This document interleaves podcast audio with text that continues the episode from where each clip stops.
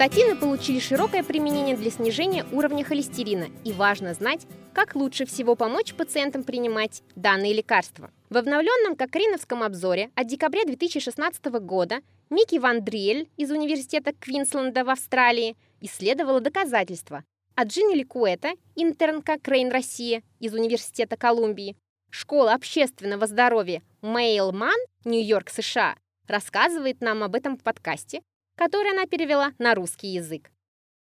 Повышенный уровень холестерина является одним из факторов риска развития сердечно-сосудистых заболеваний, и врачи могут принять решение о лечении повышенного уровня холестерина в случае высокого риска.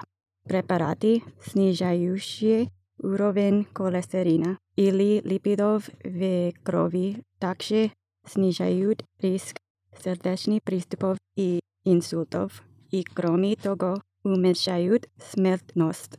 Липида снижающие препарати включают в себя различные классы веществ, такие как статини, фибрати и смоли, но обычно говорят о статинах как наиболее широко применяемой группе.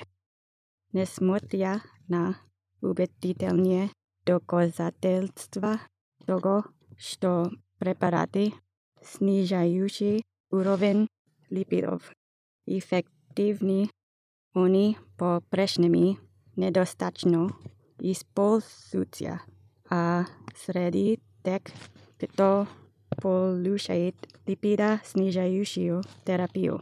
Оптималниот уровень холестерина бывает достигнути менеји чем ве половни случаев. При етом толку один из четырех пациентов принимает препарат в течение длительного спока. Такаја инскаја привершеност ка лечению напрямую связана с увеличением смертности или рецидивами сердечно-сосудистых событий. Людей с высоким риском и таким образом улучшение соблюдение лечения может принести пользу как отдельным лицам, так и Storovu naselenia veselom.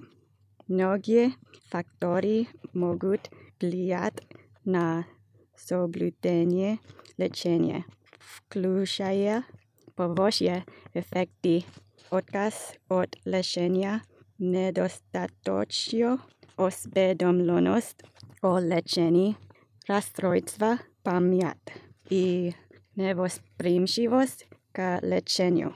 Люди с высоким холестерина ве большинстве случаев не испытывают никаких симптомов, Што особено снижает их мотивацию к приему лекарств. В прошлом было предпринято несколько попиток улучшить приверженность методам снижения уровня липидов, но в предыдущих версиях этого Кокреновского обзора не было показано явных преимуществ какого-либо конкретного метода. Однако сейчас мы живем в эпохе цифровых технологий, и авторы обновили обзор, ви узнат може ли какой-либо из нових методов улучшит соблюдение лечение и похоже, что это возможно. Автори обнаружили 24 нових рандомизировани исследования, в которых сравнивали mierí po povýšeniu priverčenosti k štandardným metodám lečenia, rezultáte čego obšie číslo kľúčových sledovaní zostavilo 35. V sledovaniach prijali účastie boli 900 tisíc veroslých starše vosemnadsati let kotorim lipida snižajušaja terapija bila rekomendovana w ambulatornych usługach. 16 zmierzetelstw v 35 izledowaniach byli odneseni kategorii usilecznej pomocy pacjentom. Oni vključili elektronski napominanja vmešateljstva, provodenje farmacevtami i profesionalno obrazovanje v oblasti zdravoohranjenja što bi pomoć ljudem ne sabibat prenimat tabletki. V etni вмешательствах были получени значително лучшие показатели соблюдения лечения, чем стандартная помощь как в первые шесть месяцев, так и в долгосрочной перспективе. Кроме того, у тех, кому были предложени Колестерина уровень холестерина.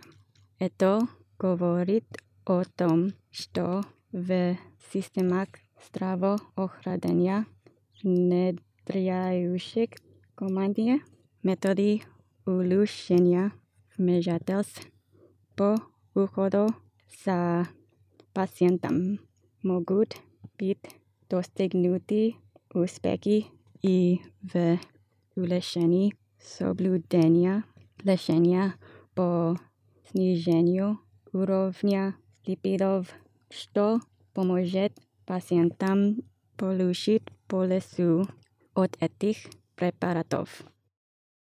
Если вы хотите узнать больше об этих вмешательствах и их влиянии на соблюдение лечения, вы можете найти полный обзор на сайте Кокрейновской библиотеки cochrane.library.com, где вы можете ввести в строке поиска снижение липидов и соблюдение лечения, приверженность, lipid lowering and adherence.